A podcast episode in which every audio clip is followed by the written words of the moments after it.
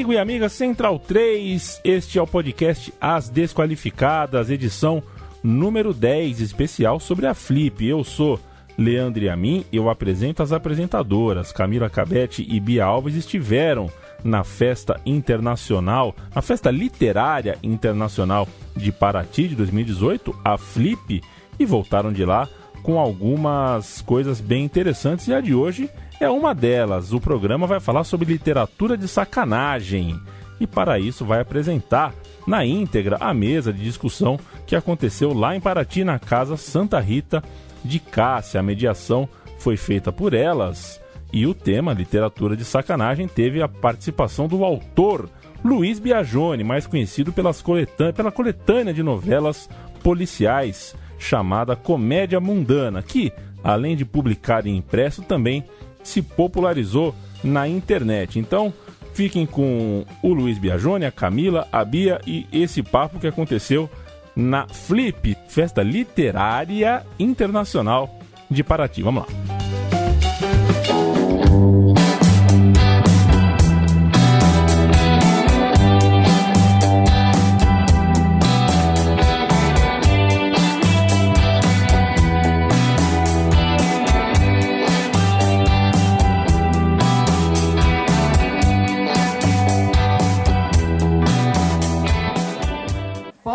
Ligar?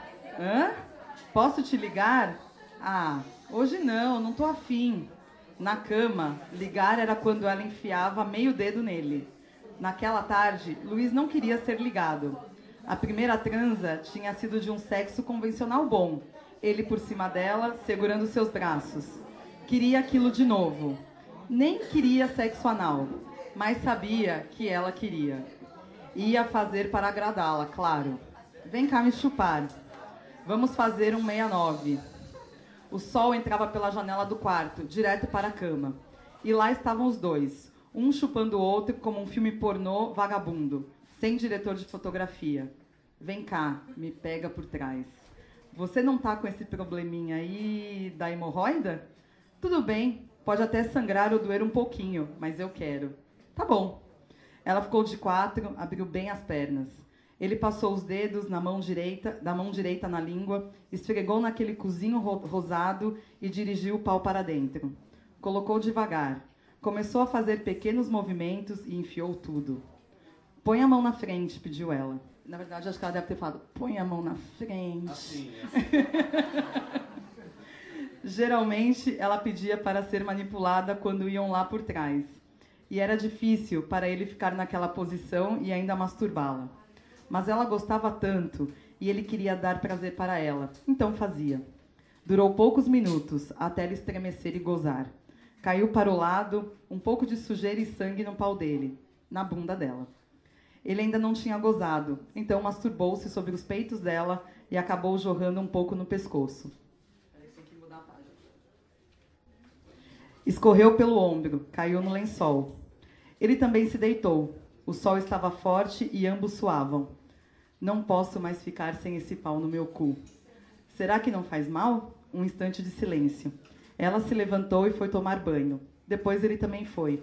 O quarto tinha um cheiro de sexo, eh, tinha um cheiro forte de sexo, esperma, merda, perfume, suor e cerveja. Eles tinham tomado uma latinha cada um e elas, e elas estavam ao sol, evaporando os resquícios. No dia seguinte, viria empregada e daria um jeito na bagunça. Eu acabei de ler isso e mandei a seguinte mensagem para ele: Biagione, fiquei com vontade de dar o cu.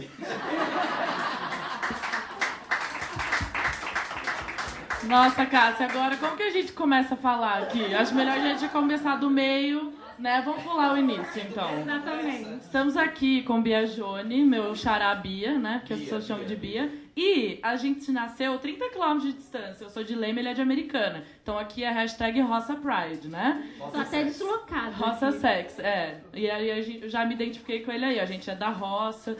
Então eu queria que você falasse um pouco, já que a Cássia ilustrou bem um pouco da sua obra, né? Queria que você falasse o que, que você considera que você faz com seus livros aí. Você escreve sacanagem, putaria, erótico? Você acha que não, eu só pus uma cena ali de sexo anal rapidinho? O que, que é?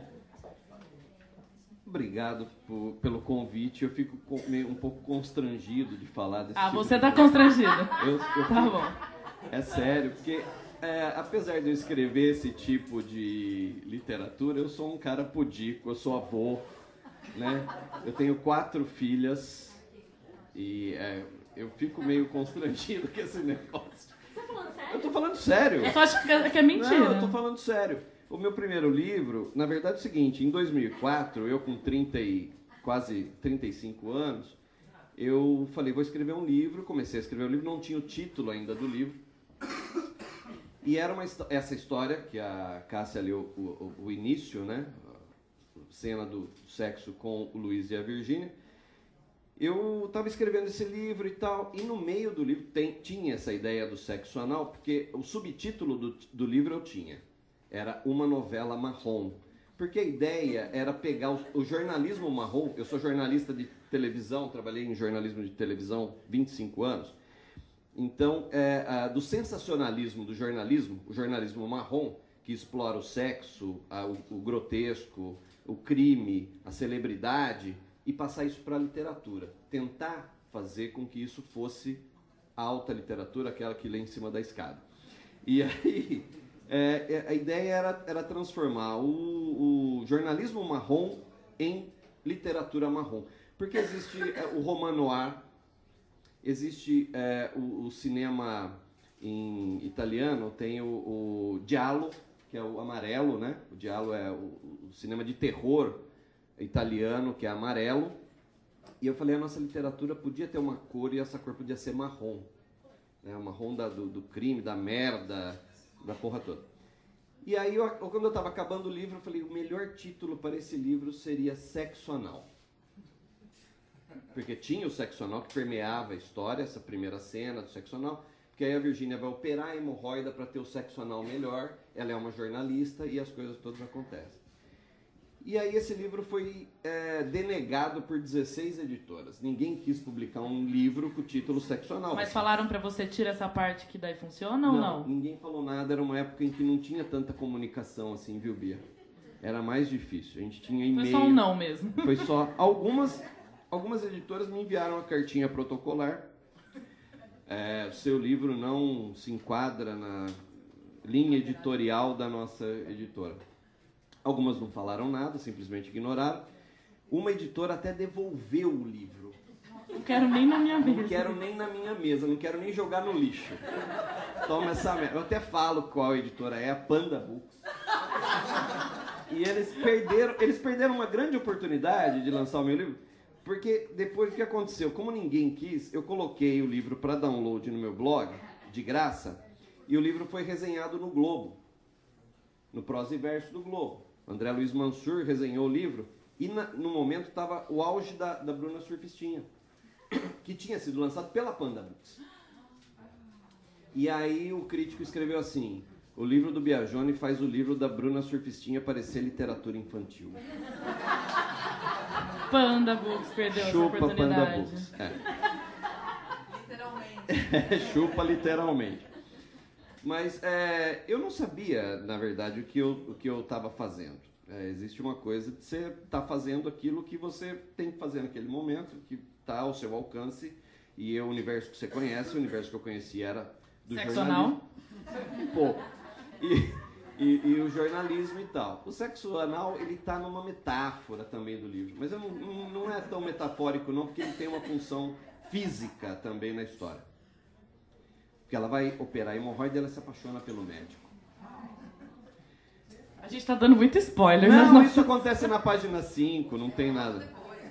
Mas a, a, a questão é que, por causa da resenha no Globo, teve 10 mil, mil downloads, estava num blog hospedado em Porto Alegre, e um sábado de manhã, a resenha saiu no sábado de manhã, que o Prosa e Verso era no, sá- é no sábado, né? E aí no sábado, 10 horas da manhã, o meu o, o blog lá, o servidor do blog lá em Porto Alegre, o cara me manda um e-mail, cara, nosso sistema caiu aqui porque tá um download animal aqui do seu livro. Derrubou o, o- o servidor lá. do- do- eram outros tempos, era 2004, era tudo mais precário. Tinha mato na internet. E, e aí muita gente baixou o livro, não para ler, para ver se tinha figuras, obviamente. O livro chamava Sexo Anal. Ninguém queria ler isso, mas queriam ver se tinha fotos. É. Mas a resenha foi muito favorável do Globo e, e isso trouxe muitos leitores para o meu blog para fazer o download do livro. E aí uma pequena editora de São Paulo, do Albano Martins Ribeiro, chamava Os Vira-Lata, que lançava algumas coisas bem alternativas, marginais. O cara me mandou um, um e-mail e falou: Cara, seu livro tá bombando e tal, tá todo mundo falando do livro na internet, vamos fazer uma edição física. E aí saiu o, o Pocket do Sexo Anal. E vendeu pra caralho essa porra. O negócio custava 10 conto, era fininho, pequenininho. Era um sexo analzinho. Um cozinho. Um cozinho. E, e aí meu editor, caralho, porra, isso aqui tá bom. Escreve uma continuação. Aí fudeu. Aí, porque o que aconteceu? Aconteceu uma coisa curiosa, acho que vale a pena dizer. A gente tem que estar ligado nessas coisas e quem escreve muitas vezes não se liga, né? É, o livro chama, chama Sexo Anal, ele está dentro da comédia mundana. Esse livro, A Comédia Mundana, reúne três novelas, que é Sexo Anal, Buceta e Boquete. Ah, mas tinha que ter essa. Ou tá escrito aí na capa ou não? Na capa não, porque você acha que a editora Ah, vai pode. botar buceta na capa do livro? É. Por vagina. Podia pôr vagina, como as pudicas de antes aqui. A gente gosta de Pepeca. falar a palavra vagina. Deixa a gente. Claro que eu deixo. Não, vulva. Periquito. Eu adoro pepeca, eu acho PPK bem bonitinho. Mas, é, aí, é, é, como o livro chamava Sexo Anal, é, muita gente achou que era um livro gay. Só gay tem cu, né? A gente esquece. É, mulher não tem cu. Mulher não tem cu. É incrível, mas tem. O, e aí é, muita gente baixou o livro e tentou ver no livro sexo anal homossexual, né? Homoere- ho- homoerotismo. Mas não, o sexo anal que tem no livro é heterossexual. E aí causou isso meio ah, uma frustração por um lado de algumas pessoas. E, é, mas eu achei que fosse um livro gay. Muita gente achou que eu era gay. E durante um tempo eu fiz um mistério sobre isso. Você arrasou muito, ficou só. Não tinha Fez um Facebook. marketing. Era fácil fazer mistério, porque não tinha Facebook. As pessoas eram bem mais misteriosas. As antes pessoas eram mais misteriosas. Mas aí meu editor falou, pô, tá vendendo isso aí, escreve outra coisa, escreve uma continuação, o que, que vai acontecer com os personagens depois e tal. Aí eu escrevi uma espécie de continuação que poderia funcionar independente do sexo anal. E aí eu escrevi Buceta. E Buceta é uma novela cor-de-rosa. Sexo anal é uma novela marrom, Buceta é uma novela cor-de-rosa. E é uma novela tem alguma. conotação com merda, cu, essa coisa toda. E o jornalismo marrom, que eu falei, né? Mas aí o, o- a Buceta é uma, é uma novela cor-de-rosa e gay. Então eu escrevi uma novela gay chamada Buceta. Fantástico. Porque é o cara que quer botar a buceta. Entendeu? É por isso que chama buceta. E aí também foi bem e tal. E aí meu editor, escreve outro. E eu tava quase acabando o meu repertório falou o pau, sexual. faltou o pau, né, na verdade. Faltou o caralho, eu pensei nisso. Mas não... Pensando o quê? você já se ligou. A hora que eu falei caralho, você já se ligou, né, Ale? Mas eu tava, comecei a escrever boquete. Que era um buraco assim que eu achava que podia fazer uma trilogia. Então, Preenchimento. de preenchimento. É, mas aí entrou na minha história o Elvis e Madonna, né? Porque aí uma das pessoas que baixou o sexo anal foi o Marcelo Lafitte, um diretor carioca, que estava com um projeto de fazer um, um filme que era uma história de amor entre um travesti e uma lésbica. E aí eu escrevi Elvis e Madonna. Eu escrevia o livro enquanto ele ia sendo filmado, a partir de anotações do roteiro dele, tudo e tal. E foi, de certa forma, o livro que me colocou no, no cenário e tal. Saiu junto com o filme. A gente excursionou o Brasil todo com o, o livro e o filme junto. Foi a primeira vez no Brasil que teve um, eh, um projeto assim. Um filme lançado junto com um livro, né? Nunca tinha tido até então. E aí foi super bacana e tal. E aí a língua geral, que eu publiquei o Elvis Madonna, meu editor maravilhoso, o Gonçalves, que estava na época na língua geral, hoje ele está em Portugal, ele é português. Ele falou, cara, você está escrevendo esse boquete, que é a trilogia, vamos lançar os três num livro só. E aí saiu a Comédia Mundana. E aí eu fiquei rotulado como escritor de gays, um pornógrafo, um cara que escreve sobre sexo e tal. Durante um tempo eu gostei dessa desse rótulo. A carapuça serviu durante um tempo. Não, não é ca- carapuça não, porque realmente minha vida é muito pacata, é muito modesta, é muito quadrada. Lá na roça é assim mesmo. Na roça, você sabe como é que é na roça? A gente tem que comer as cabrinhas de vez em quando, então lá pra Gente, é uma coisa muito que o povo fala na roça mesmo. Ah, e você quer comer cu, você tem que começar por uma galinha. Mas Vai, eu falo, fala- gente, isso... Aliás, o trecho que eu. Que eu, que eu é, o trecho que eu, eu separei da Hilda, que se eu fosse ler um trecho da Hilda, fala de comer galinha. É maravilhoso. Mas enfim.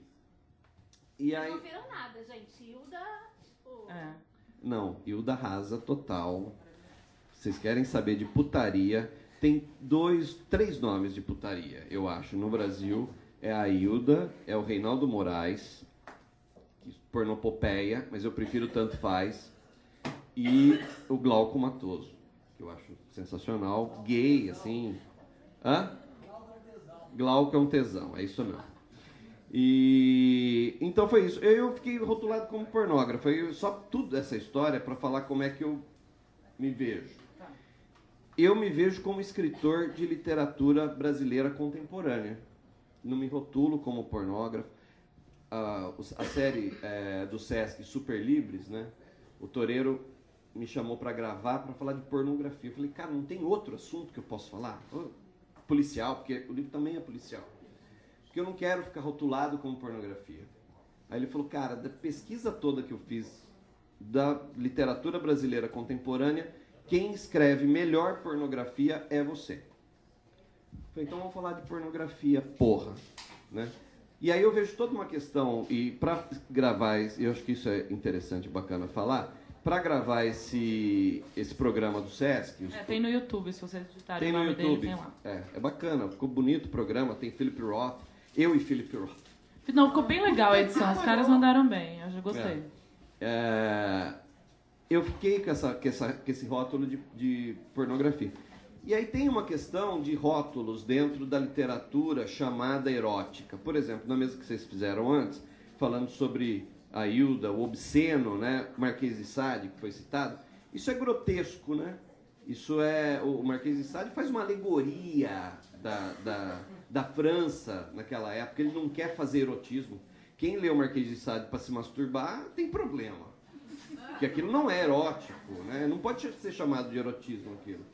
É, aquilo é grotesco. A, a Hilda faz isso com a menina de 8 anos no caderno rosa de Laurie Lamb para que você se incomode. Você não pode ter tesão naquilo. Não é que você É. não pode, veja bem. É uma garota de 8 anos que faz masturba homens por dinheiro. Lolita não é um, um livro para você se excitar. É um livro de um cara perturbado. É uma né? história, é uma história Quem se, quem se excita com Lori- Lolita tem problema, né? Então, a- às vezes fala erotismo, na literatura tudo pode, na literatura tudo pode, né? E aí foi maravilhoso a nossa amiga da Globo aqui da E-Galáxia, falando, agora vamos falar de literatura erótica, Hilda Hilst, né? Que ela parte para uma literatura de agressão. A literatura chamada erótica, que na verdade é pornográfica, e a Hilda sabia falar que era pornográfica e não erótica, é, é uma literatura para te agredir. Então ela fala do garoto comendo galinha, não é para você se excitar, não é zoofilia. Aquilo é para incomodar. E é uma literatura realmente alta literatura que eu acho que existe uma literatura mais alta e outra menos alta. É, esse é, um, esse é um papo meio complexo, na verdade, de você falar o que é alto e o que é baixo, mas eu concordo muito que você disse que a Hilda tá num, num patamar diferente da obscenidade. Eu acho brilhante o que ela faz com a gente, porque talvez se você não ter oportunidade de ler isso, é uma coisa que nunca vai passar pela cabeça. E eu, e eu sou a favor de, quanto mais você tentar pensar em coisas que te incomodam, mais você vai ficar, você vai entender quem você é, você vai entender o que você gosta. Então é importante você Eu acho que isso é o que eu mais gosto do erotismo e da literatura erótica. Até a gente comentou no nosso podcast, eu gosto de quadrinho erótico, por exemplo. Eu, e assim, a gente tem que descobrir o que excita a gente também, né? E a gente, para descobrir isso, você tem que ler, você tem que ouvir, você tem que ver e, e identificar o que você gosta mais. Então eu acho que é, é bacana você tá de um lado, como também é bacana desse romance. Imagina uma pessoa super reprimida que nunca teve contato com nada. Se ela leu o que a Cássia acabou de ler, eu acho que ela nunca sai mais do ela infarta, dela. Nunca então, do ela quarto. precisa. Ela vai no padre se confessar. É, ela precisa começar de algum lugar. Então ela começa com um romance mais leve, talvez. Então. É, agora, como escrever esse tipo de literatura num momento tão careta da nossa sociedade? Assim, você teve que reescrever alguma coisa? Você é, reviu algum, alguns temas que você colocou? Você teve que dar uma revisitada para adaptar para os tempos atuais? Ou foda-se todo mundo? Não, é, não, não tive que mexer nada em termos de linguagem, assim. Durante o processo de feitura desse livro, bom, primeiro temos que falar uma coisa. Em 2004, quando eu escrevi Sexo Anal, o mundo era menos careta, porque o mundo tá ficando careta muito mais rápido. Sem dúvida. Né? A, a, o avanço da, da boçalidade, da babaquice, né? É, é, tá sendo muito rápido. A contaminação parece um vírus, né? Essa coisa fascista, essa coisa Bolsonaro 2018, parece uma coisa que é um vírus que está sendo transmitido e vai virar todo mundo zumbi daqui a pouco, essa merda. É, eu vou até te fazer uma pergunta sobre zumbis daqui a pouco. Tá.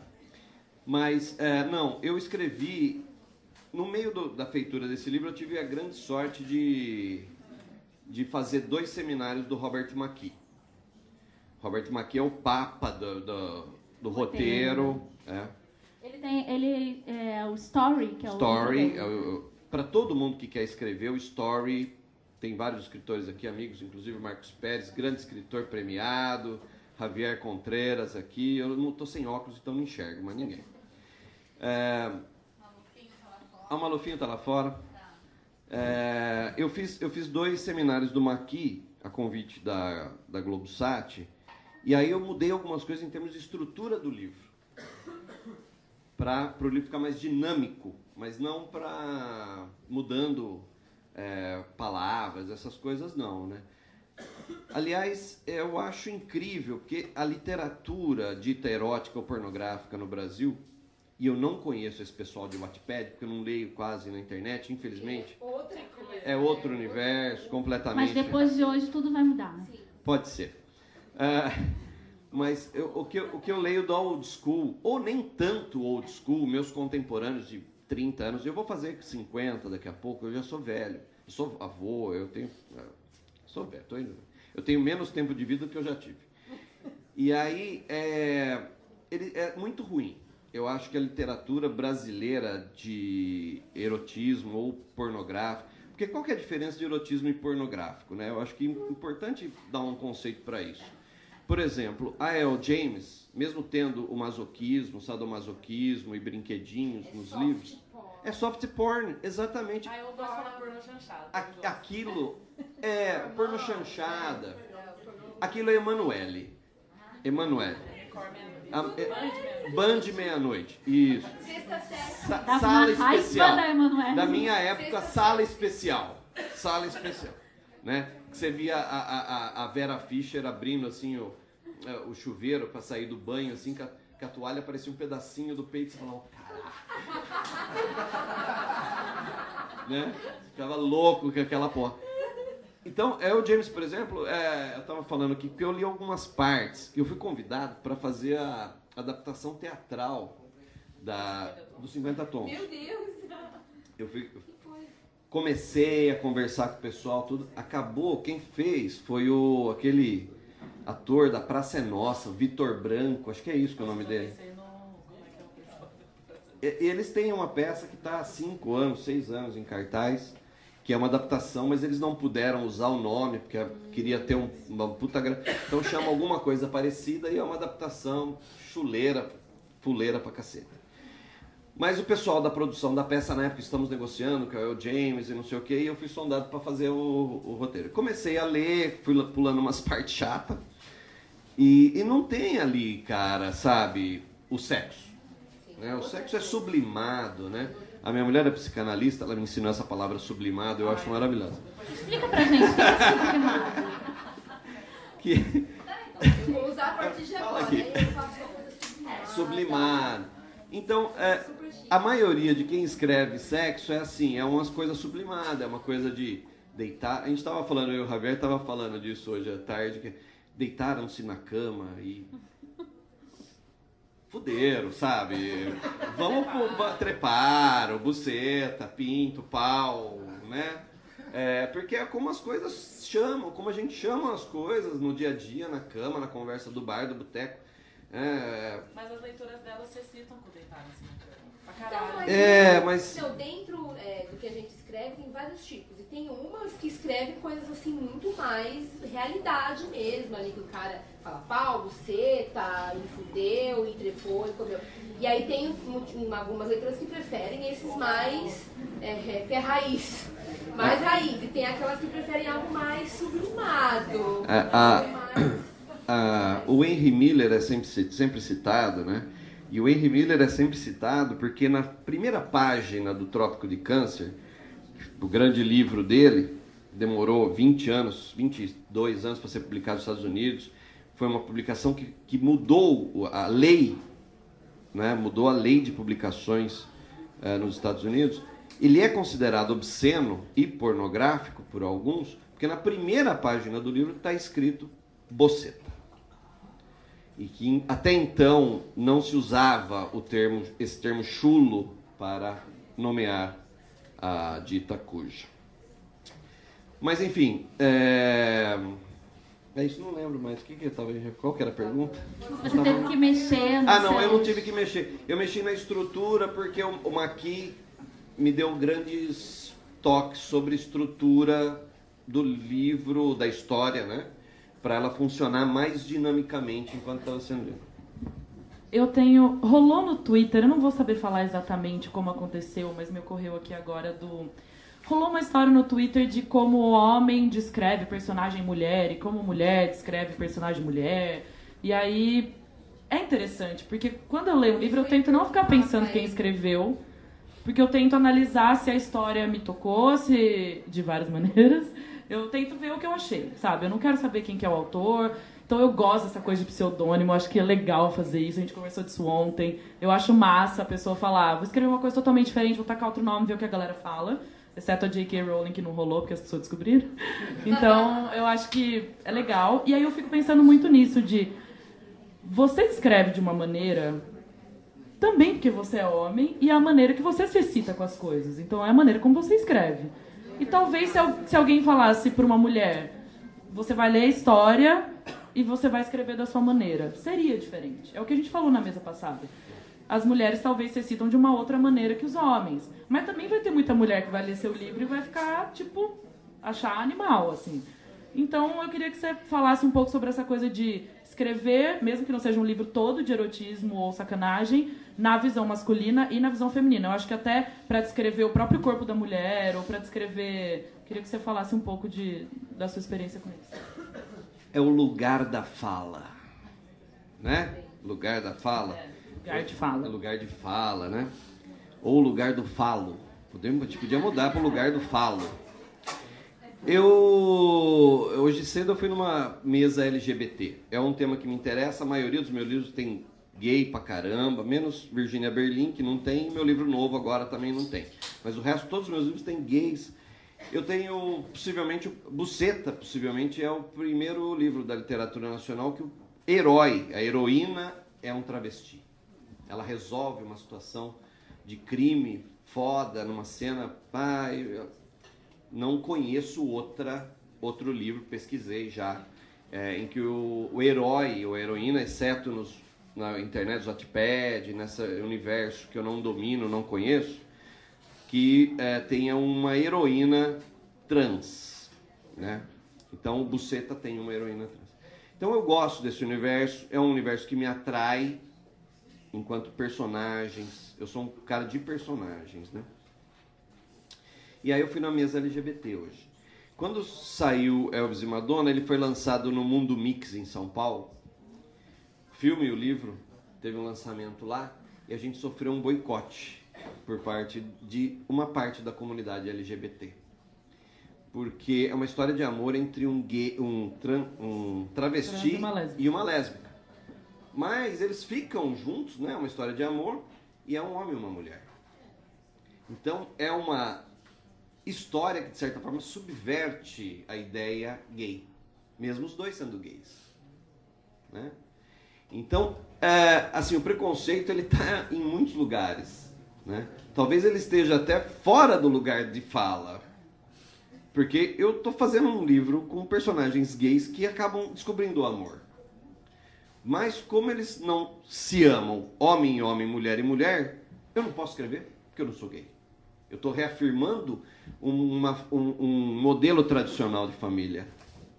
Porque os dois ficam juntos, homem e mulher. Então, para mim, isso é muito louco.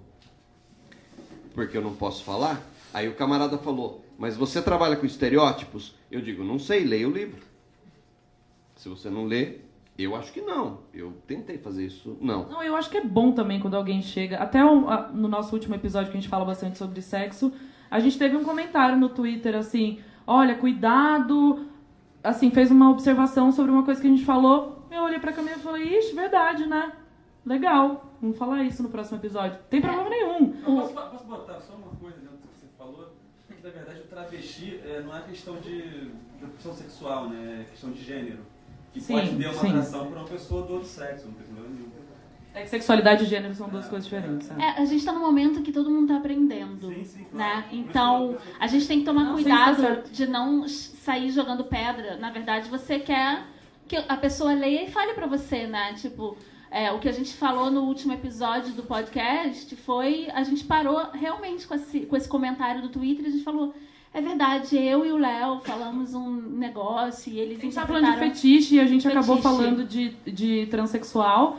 E aí essa pessoa falou, É. cuidado pra não ficar só fetichizando, não sei se é assim que fala, É. o transexual, como se o transexual não fosse possível Um amor, relacionamento sabe? Um relacionamento. né? E na verdade era dentro daquele... O É, transexual, às vezes, ele se sente como uma... uma, uma é, Objetificado. normalmente objetificado. Se sente no corpo de um, de um outro sexo dentro do que você nasceu biológico, vamos dizer assim, mas que ele pode ter atração pelo mesmo sexo. Exato. Ó, é incrível. Mas é, esse livro foi escrito entre 2009 e 2010 e lançado em 2011. Não tinha questões de gênero. Acho que eu ia falar, se fosse hoje. Não, Isso faz sete anos. Não tinha questão de gênero. Então, Acho que é por isso até que a Camila te perguntou do negócio de reescrever. Porque a gente aprende todo dia. Eu aprendo um milhão de coisas por dia. Claro. Então, acho que a pergunta dela foi exatamente disso, se talvez hoje, com as coisas que você aprendeu, você mudaria. Um- Em questão sobre reescrever e rever a sua obra, o Racionais, o Mano Brown do Racionais foi fazer um show e os caras colocaram músicas antigas dele e ele falou: Você tá louco, cara? Se eu cantar isso, as negonas vão me comer na porrada.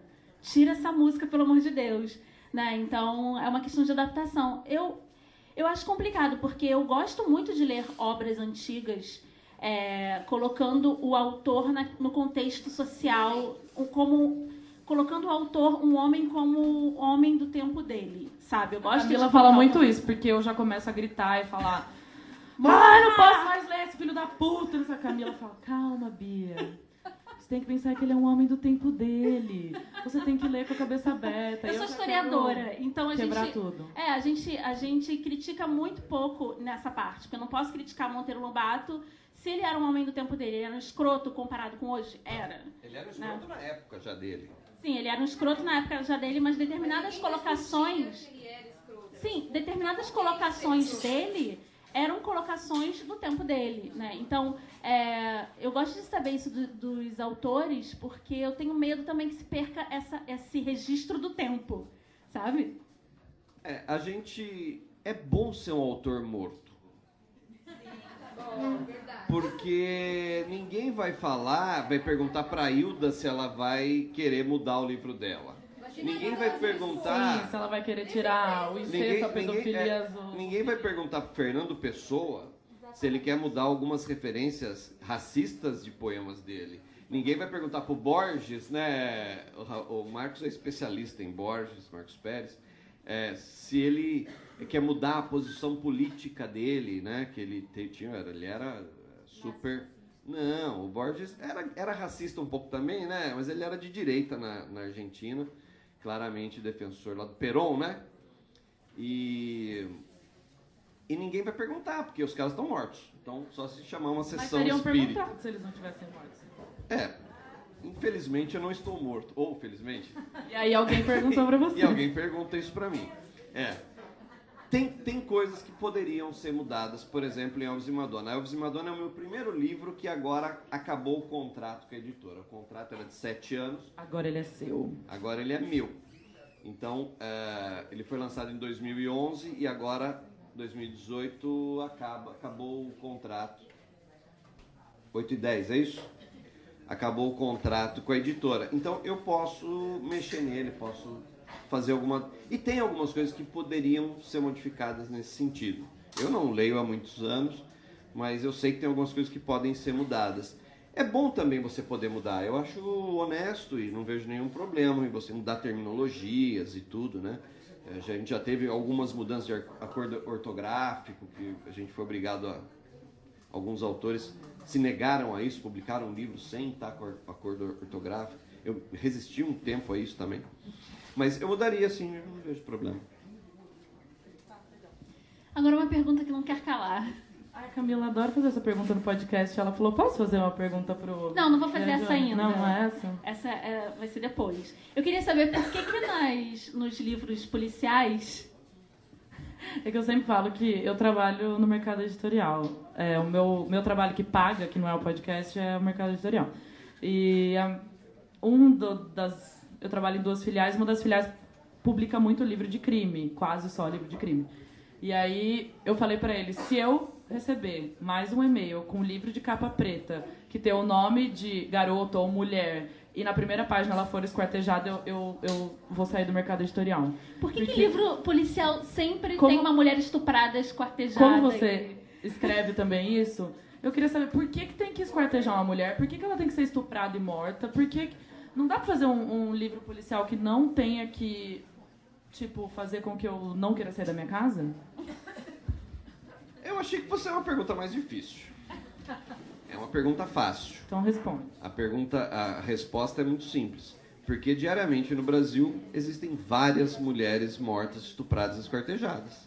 Mas aí eu não quero ler sobre isso mais, Não é né? só livro brasileiro, você falando só de livro de autores brasileiros? Não, não. Não, eu tô falando de. É, e principalmente, por exemplo, É, é, Quando aqui, você peraí, entra numa peraí, livraria peraí. na Finlândia, eu morei na Finlândia, então é assim, ó, crime, crime, crime, crime, crime, crime, crime, crime. Aí tem mais umas três sessões. Esporte, E todos os livros de crime têm uma mulher morta, estuprada, na esquartejada. maior parte das vezes sim. É, eu, eu acho que é interessante, eu entendo o seu ponto, porque eu vejo que isso está também mudando. Né? O, o- próprio questionamento sobre isso está mudando é, o, o incipit. O incipit é o que dá o start para você pensar num livro. Né? Esse não é o ponto principal do livro. Ele existe porque é um crime que os repórteres vão investigar. Então ele não é o incipit, ele não está no, é, no começo do livro. Né? Tem, tem uma, um repórter experiente, uma repórter no- novata, e eles estão começando a se conhecer e tem esse crime, esse crime vai fazer com que eles se conheçam melhor. Porque a partir dessa, dessa, desse crime hediondo, né, a gente vai, vai revelar detalhes e nuances de cada um, e isso vai impactar no relacionamento entre eles. Mas é, eu nunca mais usei esse artifício. Né? Foi meu primeiro livro, foi escrito... Não, mas não foi uma crítica pra você não, foi só uma pergunta. Foi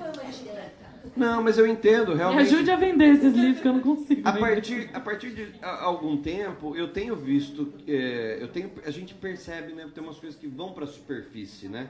A merda boia, né? É, a gente percebe isso, que filmes, livros, realmente tem. É uma é a mulher que morre, essa Laura Palmer em Twin Peaks, né? O corpo encontrado. E é Agora, é ruim? É ruim, porque de certa forma alimenta um status quo da mulher violentada, da mulher vítima e tudo, É né? porque pra mim isso está muito relacionado com o, essa coisa de dentro da literatura erótica e pornográfica de sacanagem, essa coisa do poder do homem na, com, assim, eu preciso dominar essa mulher pra poder ser a minha meu tipo de sacanagem. O Pedro Dória, Pedro Dória, jornalista conhecido do Globo, todo mundo conhece, né? O Pedro Dória. Pedro Dória, quando saiu o Sexo Anal, ele falou uma coisa que eu achei maravilhosa.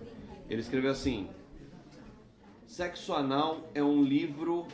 é, como é que é? É um livro é, para homens onde a, a, a personagem principal é uma mulher. Porque o livro é sobre a Virgínia. É sobre ela perdendo a inocência e tomando uma decisão muito importante na vida dela. Então, ela é a personagem principal. E para homens, não necessariamente a personagem principal é uma mulher. Geralmente, Geralmente, é um homem. geralmente livros para homens têm homens como protagonistas, personagens principais. E aí o Pedro Doria falou uma coisa, falou legal isso lá quando o livro foi lançado. Ele falou: o livro do Bia é um livro para homens onde a personagem principal é uma mulher, tem a heroína, né? Porque o homem é, tem, como já disse, né? Tem muito sexo e tem muito sexo heterossexual. Homens e mulheres heterossexuais eu acho que gostam e se excitam, pode se excitar com o livro. Mas ingenuamente a gente acha que o livro é o protagonista é o Geraldo Assis, que é o jornalista, né? Mas aí quando o livro vai se, des- se desdobrando, a gente vê que a protagonista na verdade é a Virgínia. Por que, que você escreve? Porque eu tenho muito tempo livre e dinheiro. Adorei. Eu, eu sempre falo, as duas coisas mais importantes é tempo e dinheiro. Se você tem isso, A gente quando tem tempo e dinheiro, né, Viva? Loninha, Julia Michaels, grande escritora aqui, maravilhosa. adoro que ele fala dos amigos escritores que arrasa. Muito É. bem. É, eu tenho, eu casei com uma mulher rica, cadê minha mulher? não, na verdade, não tem nada disso. Eu, eu sempre trabalhei pra caralho. E, e é- é- eu casei com uma mulher rica, então. Mas a gente, na verdade, a gente escreve no tempo livre, né? E a gente não sabe por que a gente faz essa porra. Mas eu, eu achei legal ontem que o Debrito falou essa coisa de eu escrevo terror, causar terror nas pessoas, causar medo nas pessoas. Você quer excitar as pessoas? Você acha que é isso? Não quero, cara, não quero. E eu também, eu- a coisa que eu menos Mas quero. você quer que as fazer- pessoas leiam, é, por exemplo, essa cena que a Cássia leu. Você, não, você pensa no que as pessoas estão sentindo quando elas Você tem estão lendo? expectativa? Você tem expectativa sobre é, como as pessoas vão, vão ler? Qual vai ser a reação delas? Não, eu tenho que me excitar enquanto eu escrevo, eu tenho que sentir uma excitação, tenho que saber que a cena funciona enquanto sexo. Mas o livro não é só cena de sexo, caralho, não tem, não é um pornográfico. que Mas você tem que ver. entender que, a- que as pessoas vão lembrar bastante dessas cenas As também, cenas né? de sexo são memoráveis, vamos dizer assim, né? Mas elas funcionam para a trama, né? Senão não tem sentido. Não tem sentido você ficar encadeando uma cena de sexo depois da outra. O Henry Miller Se, se você fizer isso, vai virar filme pornô pra homem hétero, né? Exatamente. O Henry Miller, acontece isso com o Henry Miller. O Henry Miller é contratado para escrever um livro de sexo por causa do, do trópico de câncer. E aí ele escreve Opus Pistorum, esse livro dele, que é só uma sequência de cenas de sexo. É uma cena de sexo, uma E cena de é sexo. esse uma cena- Só é uma bosta, é uma merda. Mas o editor queria vender e precisava de cenas de sexo. Então, você sabe escrever sobre sexo, escreve uma cena de sexo depois da outra, a gente publica um livro, é o Opus Pistorum, tá aí, saiu no Brasil. E é uma bosta, né? Aliás, eu acho que os melhores livros do Henry Miller não são os livros que têm sexo. São os livros de, de viagem, são os livros de ensaio, Pesadelo Refrigerado, Colosso de Marúcia. São muito melhores do que, o li- do que os livros que têm sexo, né? O que eu tento fazer é a- são coisas que não foram feitas ainda.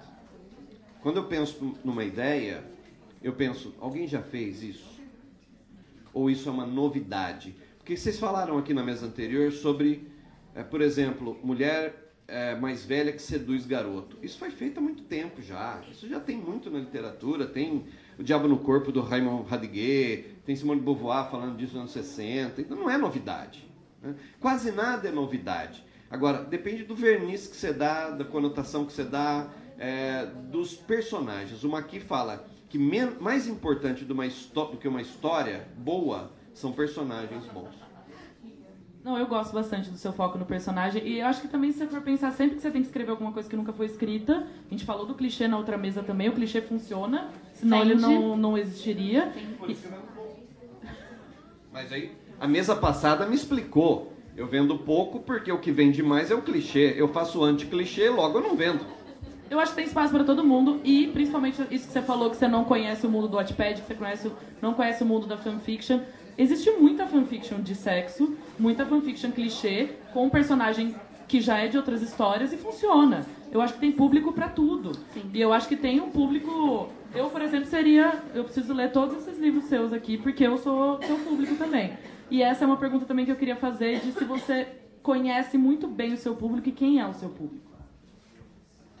O, na mesa de ontem, qual foi a mesa de ontem? Que quem, eh, mesa lá do, da Filos, da Filos, na mesa de ontem o cara falou, pô, o escritor ele escreve, primeiro tem uma bolha que são os parentes que compram.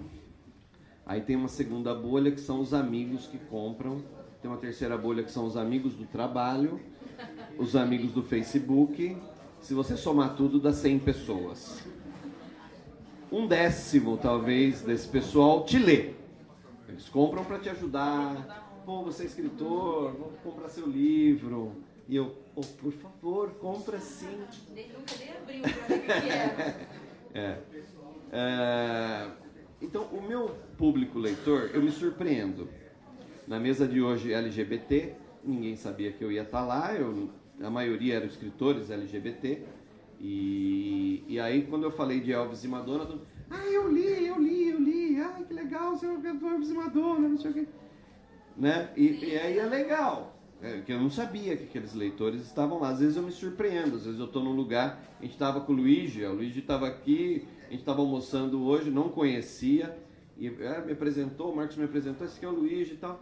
Pô, li seu livro Virgínia Berlim, até resenhei ele. Falei, pô, não sei nem sabia, eu vou te mandar o link. Falei, pô, legal. Então a gente às vezes encontra leitores onde a gente não sabe que tem, né? É, um amigo encontrou, não sei se foi o Chico Sá, não, não foi o Chico Sá.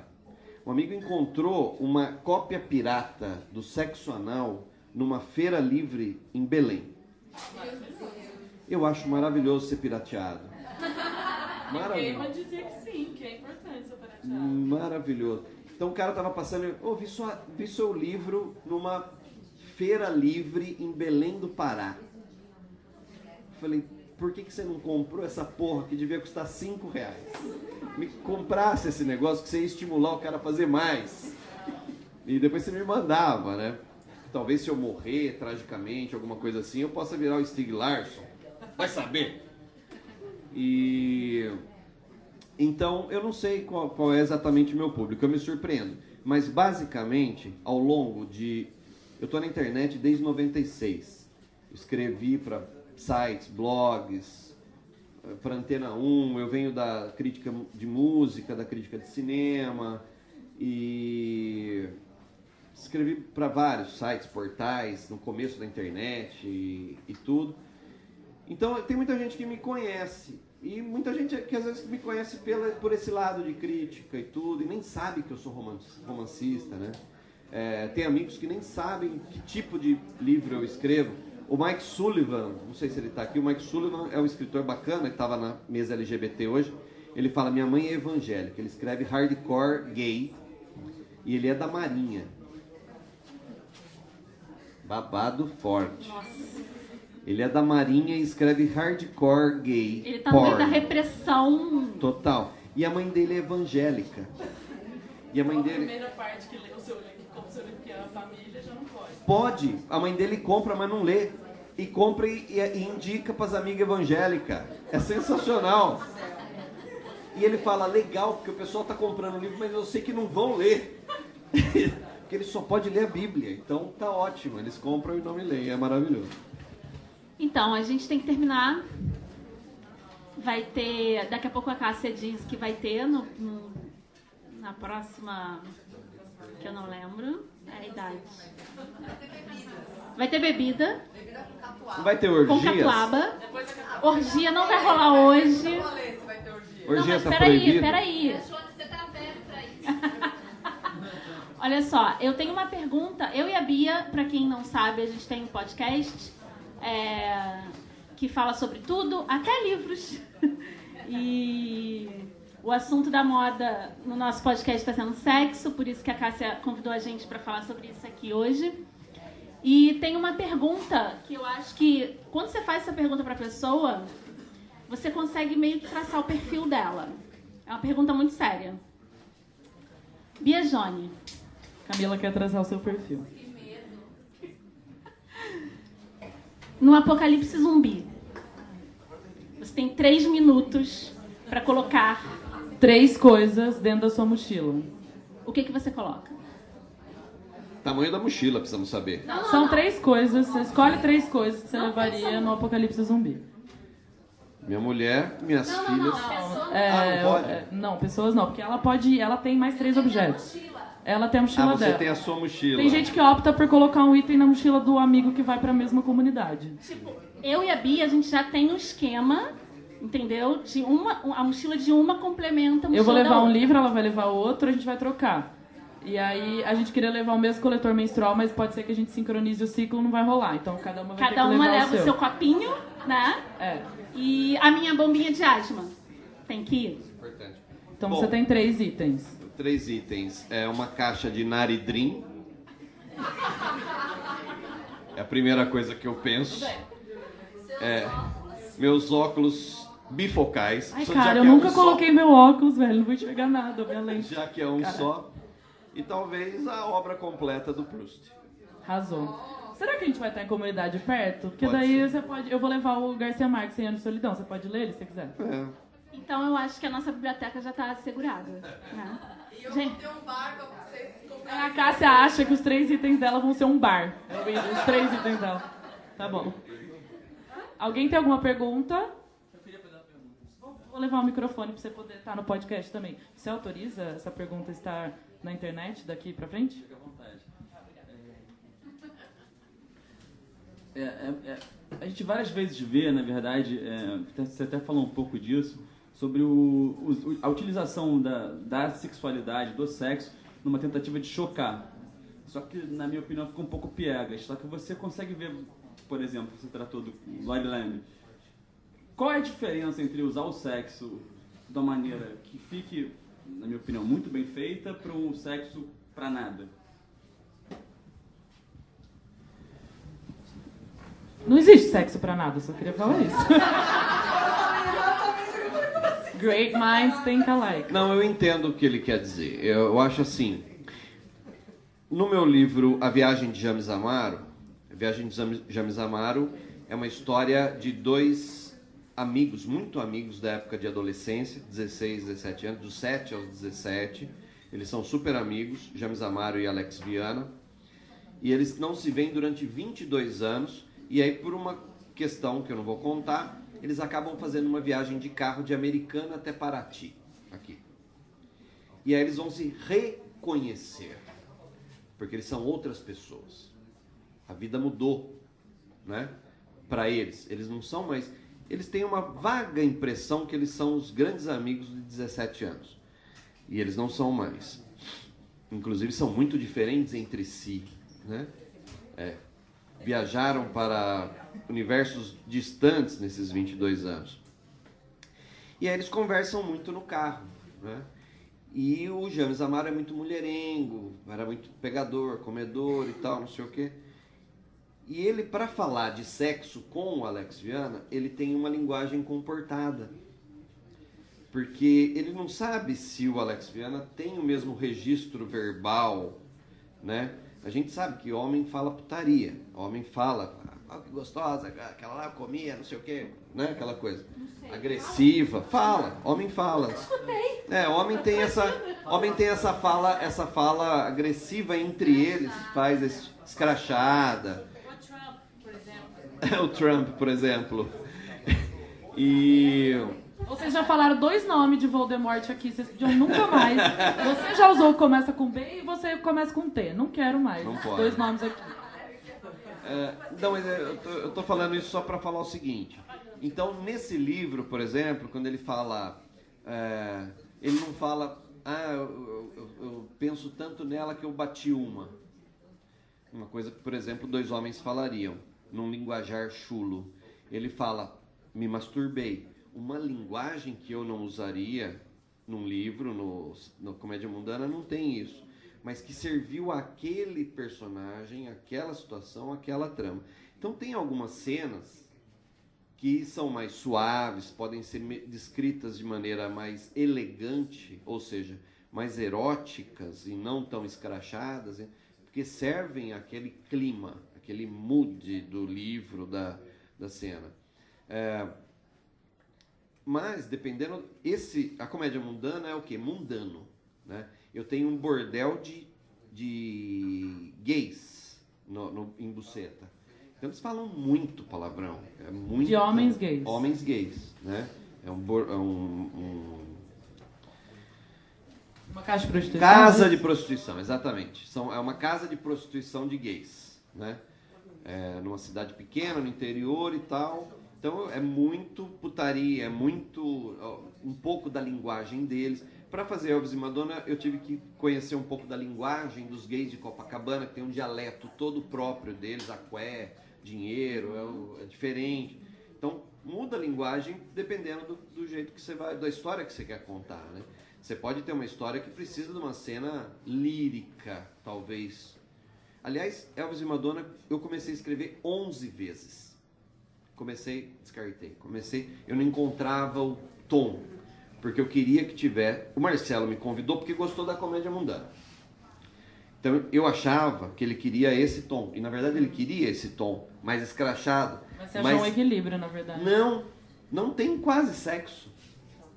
Na cena que eu preciso fazer os dois transarem, na minha cabeça era uma coisa tão inusitada e tão forte para os dois, que estavam tão perdidos no mundo e tinham que se apoiar um no outro, que eu não podia entrar em detalhes de anatomia.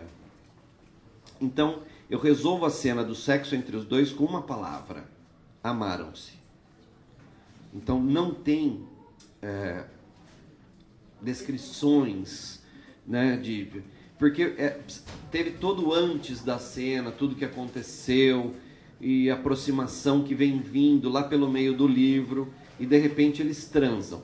A cena no filme, para quem viu Elvis e Madonna, né, é, Simone Spoladori, que tá ela mais apaixonada por ele, né, porque ela quer uma mulher e ele é uma mulher, joga ele no sofá, tira o, a camisa e a gente vê os seios maravilhosos da Simone Spoladori.